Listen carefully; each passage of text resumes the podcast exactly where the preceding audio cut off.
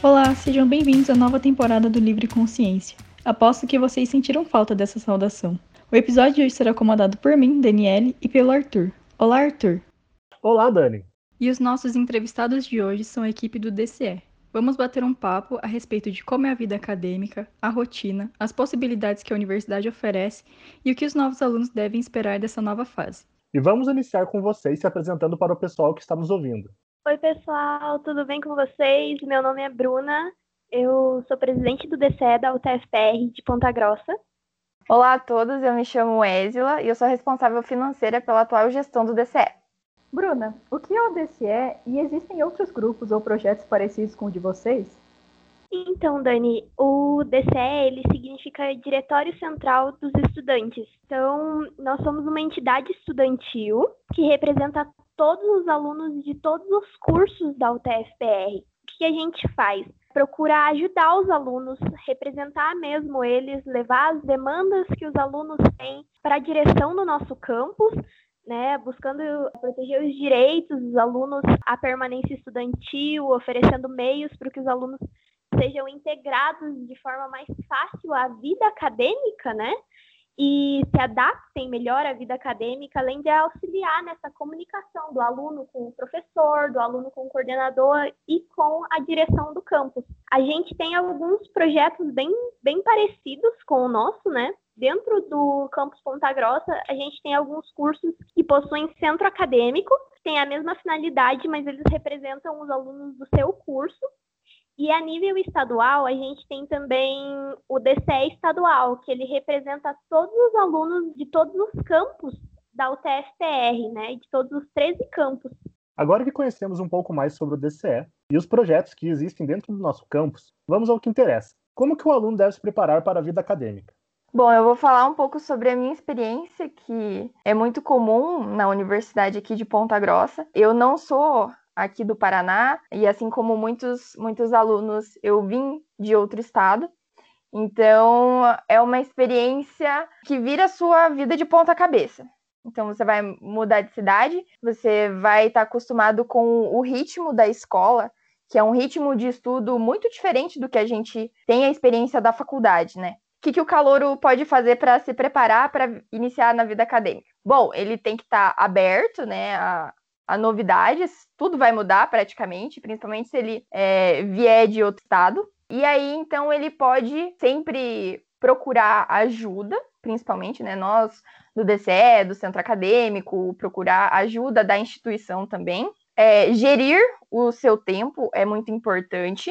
É, não se desesperar com algumas falácias ou, ou, mitos que tem dentro da faculdade. A maior delas é que cálculo 1 é muito difícil, que ninguém passa, que uh, nem se você passar dias e dias estudando para a prova, você vai tirar um. E não acreditem nisso, uh, não é um bicho de sete cabeças. E principalmente, uh, agora, né, no período de pandemia, a gente não está tendo aulas presenciais, mas uh, esse conselho vale também para as ADNPs, que é acreditar nas pessoas boas. Porque se você pedir ajuda, mesmo que seja uma coisa irrelevante, quase, sempre vai ter alguém para te ajudar. E sempre, sempre vai ter uh, uma pessoa boa que, que vai te conduzir. E como foi a experiência de vocês como calouro? Houve algum choque de realidade ou coisa do tipo? Bom, como, como eu acabei de dizer, Uh, eu vim de outro estado, então a minha vida virou de ponta cabeça, literalmente. E para piorar a situação, não, não era maior de idade. Então eu vim para cá com 17 e no meio do ano eu ia fazer 18 anos. Então, nossa, teve inúmeros problemas por conta disso. Porque, bom, eu tive que alugar um apartamento, o contrato não poderia ser no meu nome, os meus pais estavam lá no Mato Grosso, eles, eles não vieram junto comigo nossa, teve um rolê por causa do, do cartão de meia passagem aqui do ônibus, né? Eu não consegui fazer uh, o cartão porque eu era menor de idade, então precisava dos meus pais aqui e eles não quiseram fazer meu cartão. Então eu fiquei pagando passagem inteira durante um ano inteiro. Bom, o ritmo da, da escola e da faculdade é totalmente diferente. E, bom, imagina você sair de uma cidadezinha pequena de 60 mil habitantes para aqui, Ponta Grossa, 350 mil, eu não sabia nem andar de ônibus. acho que a primeira vez que eu, que eu, que eu fui para o UTF, eu, pare... eu peguei um Santa Mônica, e aí ele não subia lá na UTF, eu fui parar no meio do bairro, e eu fui andando para a UTF, não conhecia nada em Ponta Grossa, podia ter sido assaltada, sequestrada no, no meio do caminho, mas tudo bem, né? Histórias de calor. Eu, eu acho que o baque, assim, é muito grande quando você vem de outra cidade. Eu não vim de outro estado, como a Isla veio, mas eu vim de uma cidade muito pequena também, no interior do Paraná. Tinha recém feito 18 anos. E para começar, eu também não sabia andar de ônibus aqui.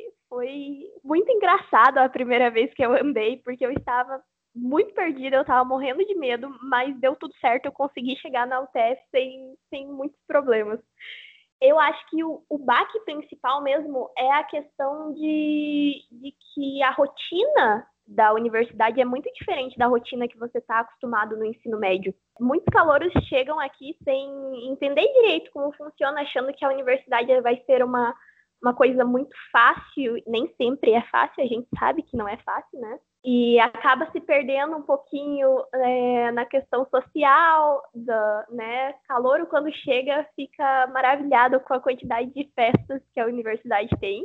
São muito boas, claro, mas, mas a gente acaba se perdendo um pouquinho nela. A questão de estudar mesmo, né? Quando a gente ouve um professor ou um coordenador, ou até mesmo a psicóloga da UTF falando estudem, vocês precisam gerir seu tempo, vocês precisam se dedicar mais às matérias.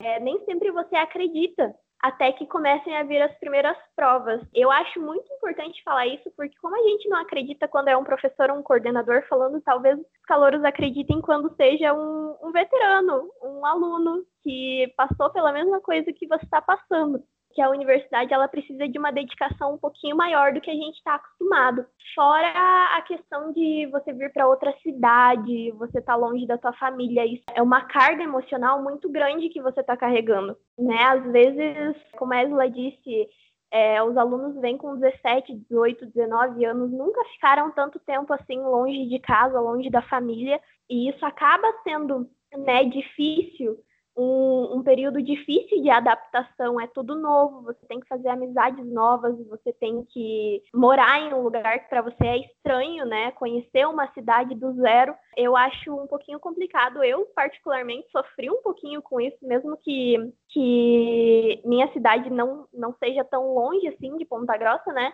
Mas eu sofri um pouquinho com essa bagagem emocional aí do primeiro semestre. Assim, o conselho que eu dou, né, nesse primeiro momento. Eu sei que agora a gente está em atividades remotas, mas quando voltarem as aulas presenciais da UTF, fazer amigos. Amigos vão manter você dentro da universidade. Nossa, muito real isso que vocês falaram, né? Mas agora eu queria que vocês falassem um pouco mais sobre como é a rotina dos estudantes universitários. Tá, então, para começar, quando o aluno ele entra na universidade, ele tem um, uma carga horária muito pesada. A maioria dos cursos do nosso campus são em período integral, acontecem manhã e tarde ou tarde e noite. Ali você tem, no mínimo, 30 horas aulas na sua grade do, do primeiro semestre. São 30 horas que você tem que ficar lá sentadinho por semana, escutando o professor, escutando, assistindo a aula. Fora tempo que você tem que se dedicar para essas matérias fora da universidade, fora do período de aula. Então você tem que dedicar ali no mínimo uma ou duas horas da sua semana para cada matéria, para revisar conteúdo, para fazer lista de exercício, estudar mesmo, né? Além, além de tudo que você vê em sala de aula. É bem importante a gestão de tempo que a gente comentou, né? Porque, querendo ou não, você, você gasta muito tempo dentro da universidade. Alguns alunos, eles tomam café, almoçam e jantam dentro da universidade. Ela se torna, assim, sua segunda casa, praticamente.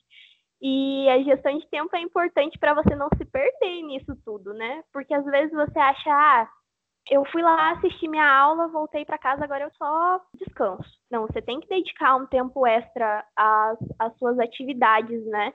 Você tem que dar além da UTFPR. Essa gestão, né? Daí é importante porque você, ao mesmo tempo que você precisa se dedicar, você precisa viver tá? A tua vida ela não é só a universidade, não é só o curso. Então você precisa se alimentar, você precisa descansar, você precisa ter teu momento de lazer, fazer amigos, sair, né? Quando, quando as aulas estão em presencial, né? Até quando as aulas estão online, você precisa sim de um tempo para o seu lazer. E, e saber se organizar é o fundamental para isso. Senão você chega lá um dia antes da prova e fala, e fala: Meu Deus, eu não estudei nada. E vai tentar estudar tudo em uma noite. E, sério, gente, não funciona. De verdade, não recomendo, não é saudável. E às vezes você vai, tão cansado para a prova que às vezes você sabe a matéria, mas você erra coisa boba por você estar tá mentalmente cansado. Então, é muito importante essa parte da rotina, né? Do mesmo modo que é importante se dedicar para outras atividades que até agreguem o teu currículo depois, projetos, IC, esse tipo de coisa. E Bruna, o que a faculdade oferece que vai além das disciplinas do curso que o aluno escolheu? Essa para mim é a parte mais legal da UTFPR, porque lá tem todo tipo de projeto que você possa imaginar, todo tipo de atividade extracurricular que você pode imaginar. Assim, é um campus que oferece muita atividade.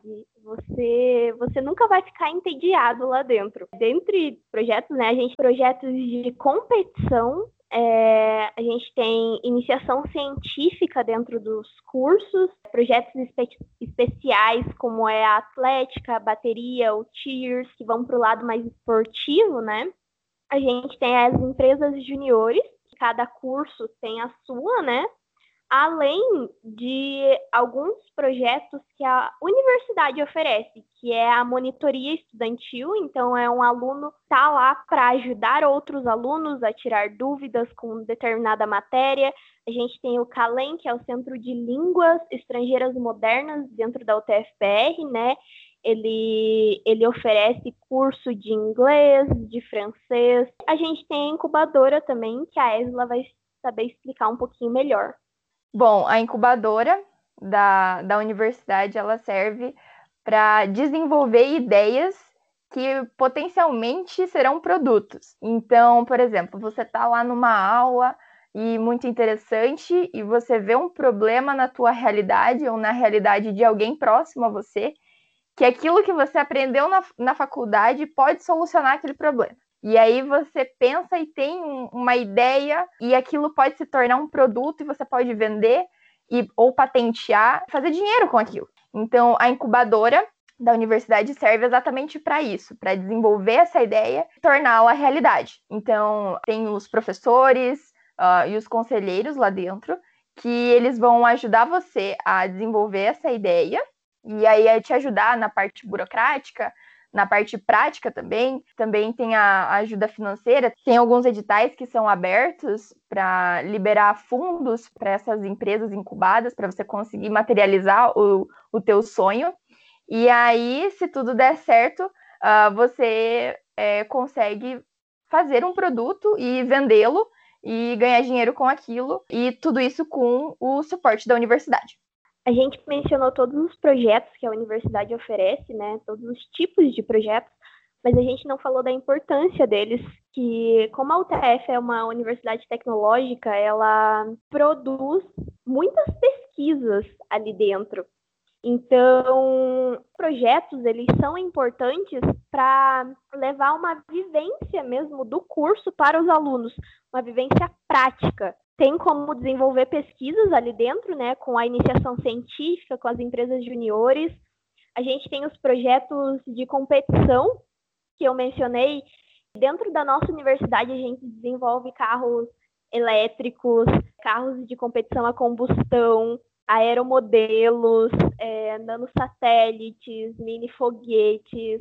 A gente tem algumas pesquisas é, projetos de pesquisa né, nas, nas áreas biológicas, de competições genéticas. Então, ali dentro, você tem a oportunidade de expandir o seu conhecimento e de colocar em prática tudo que você está vendo em sala de aula. A melhor parte, assim, da, da universidade, né? É aquele conhecimento a mais. Além de que a gente tem os projetos de extensão também, que servem para levar todo o conhecimento que é produzido dentro da universidade para a comunidade externa, né? Tentar levar tudo que a gente aprende ali para o restante da comunidade, para nossa cidade, para outros alunos, alunos que estão se interessando pela, pela área científica agora. Bruna, e você falou sobre uh, os projetos serem tão importantes na experiência da faculdade, mas também é, é, com esses projetos, com essas experiências que você vai agregar muito no teu currículo. Então, claro, a, a, as aulas elas são importantes, você tem que ir bem na faculdade? Sim, ó, claro que sim. Mas quanto mais projetos você se envolve, mais experiência você tem e, e mais, mais itens você tem para colocar no teu currículo. E as empresas elas estão muito interessadas ah, nas atividades extracurriculares. E já puxando esse, esse pensamento de vocês, meninos, vocês comentaram um pouco sobre que a universidade oferece algum auxílio. Quais seriam esses auxílios? Então, Arthur, a universidade hoje ela tem alguns programas de permanência estudantil né? Um deles é o, é o programa de auxílio estudantil mesmo, que ele oferece bolsas de permanência para os alunos. Então tem nós temos o auxílio básico, o auxílio alimentação e o auxílio moradia para aqueles alunos que vêm de outra cidade, de outro estado e que precisam alugar casa aqui, né? Então, todos esses auxílios são em formato de bolsa a gente também tem nesse período remoto auxílio de inclusão digital, o programa de inclusão digital. E por um tempo ele ofereceu uma bolsa para os alunos que não possuíam computador adquirirem esse computador para uso né, das, nas atividades remotas. E agora a gente está tendo também programa de, de inclusão com chips de internet que estão sendo ofertados aí para os alunos. Fora todos esses auxílios é, em formato de bolsa, e é importante lembrar que os projetos de extensão e iniciação científica e monitoria também costumam ter a bolsa para os alunos. Tem o NUAP, que é o Núcleo de Acompanhamento Psicopedagógico e Assistência Estudantil, que oferece né, todo o suporte psicológico para os alunos, pedagogos lá no NUAP, assistentes sociais e a psicóloga, né, que oferece atendimento para os alunos que estão sempre tentando auxiliar de alguma forma essa permanência ao aluno dentro da universidade, né? Então, se o aluno ele acaba tendo alguma dificuldade de adaptação, eles estão lá para auxiliar esses alunos juntamente com a coordenação dos cursos e tentar fazer com que a adaptação desse aluno seja o mais pacífico, o melhor possível. Então, além do acompanhamento psicológico que a gente tem na universidade, né? No momento nós temos uma única psicóloga lá para atender todos os alunos. A gente tem uma parceria junto com o DCE, com uma lista de psicólogos que dão desconto para atendimento a alunos da nossa universidade. Se vocês quiserem saber mais é, e ter acesso a essa lista, né, vocês podem entrar no site do DCE e para ter acesso a esse, esse desconto, basta ser aluno da UTFPR Ponta Grossa. Perfeito. E para quem quiser saber um pouco mais sobre a ajuda psicológica que o campus oferece, temos um episódio que fala exatamente sobre isso, que é o nosso episódio número 18 no Spotify. Podem lá dar uma conferida. Esla, além de tudo que vocês comentaram, um assunto que deve ser muito interesse para todo calor e até mesmo alguns veteranos, existe a possibilidade de dupla diplomação.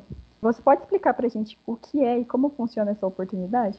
Bom, os programas de dupla diplomação, eles são feitos em conjunto, né? Então, uh, você faz uma parte da sua graduação aqui na universidade, em Ponta Grossa, e aí você se inscreve num edital e aí você faz o restante da, da, da tua graduação numa universidade do exterior. Então, a, aqui a Universidade de Ponta Grossa, ela tem vários uh, acordos com as universidades. Então, tem programas de dupla diplomação para a França, para Portugal, para a Alemanha.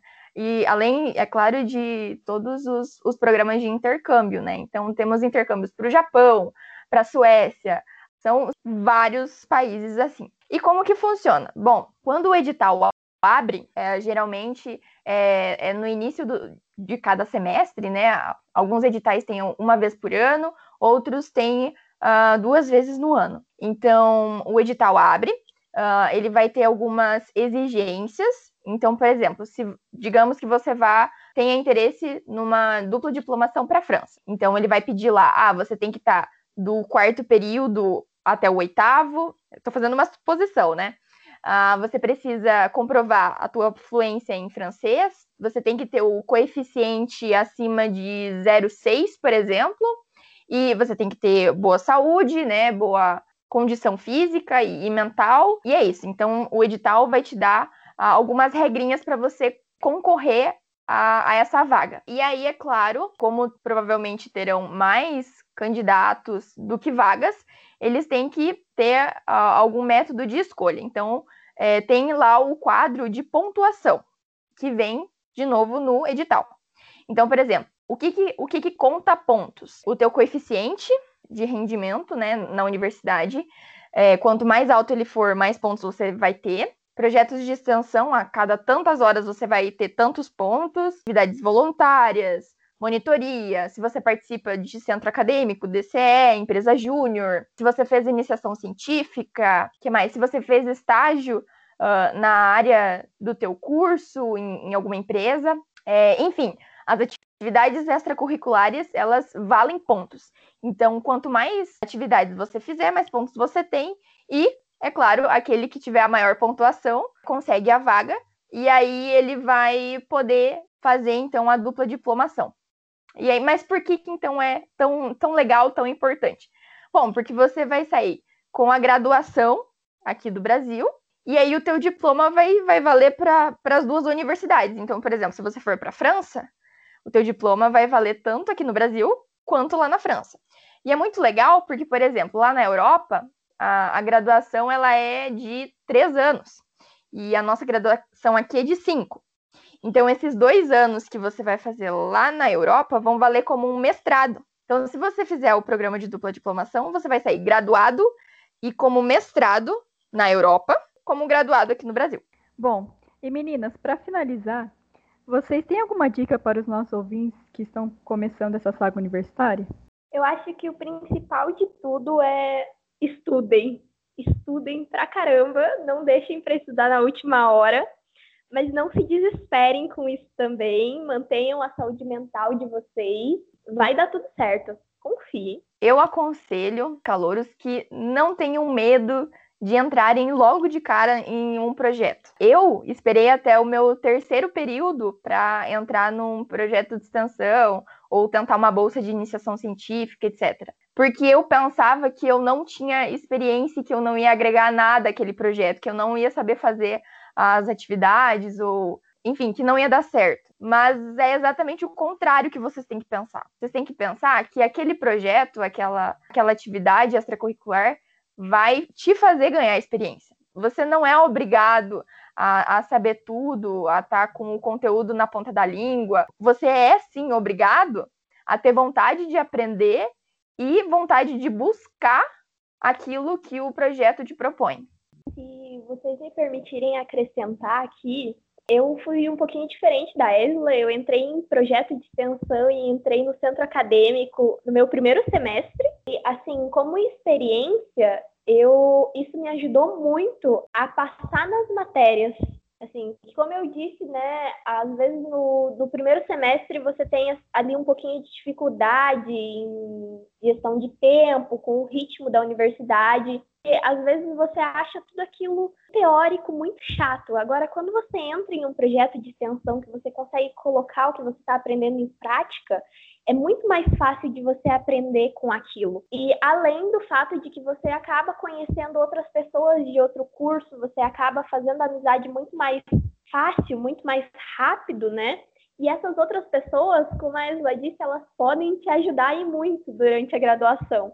Se você não manja, por exemplo, de cálculo, você vai conhecer uma pessoa que manja e você vai precisar da ajuda dela. Do mesmo jeito que talvez você precise dos monitores, então isso te dá contatos e, e te ajudam até dentro da, das matérias, né? Dentro da, da graduação em si. Então é bem, é bem importante não ter esse medo de, de participar de projetos, porque vai acabar te ajudando durante a graduação. Muito bom esse papo, gente. A gente está chegando no final. E mais uma vez a gente agradece a toda a gestão do DCE pela participação no nosso podcast. E deixamos esse espaço para vocês dar as suas considerações finais. Então, pessoal, eu gostaria muito de agradecer o convite por para participar desse podcast, conversar um pouquinho com vocês sobre isso, né, sobre vida acadêmica, falar para vocês que o DCE está aberto para tirar qualquer dúvida que vocês tiverem sobre matéria, sobre curso, sobre a UTFPR, falar que nós estamos com um processo seletivo aberto também. Todos os alunos da UTFPR podem participar do nosso processo seletivo. Se vocês tiverem interesse em conhecer um pouquinho mais dos nossos projetos, do que a gente faz, vocês podem estar visitando o nosso site, que é dceltfprpg.com.br, nossas redes sociais também. E, enfim, foi muito bom ter esse papo com vocês. Muito obrigada, pessoal. Muito obrigada pelo convite. Só queria agradecer mesmo ao Livre Consciência e até a próxima. Estamos encerrando o episódio do Livre Consciência. Foi bom tê-los aqui em nosso retorno. Lembramos que os episódios estarão disponíveis em nossa página no Spotify Deezer e Apple Podcast. E também vocês conseguem nos acompanhar através do nosso Instagram, o arroba Livre Consciência. Até mais!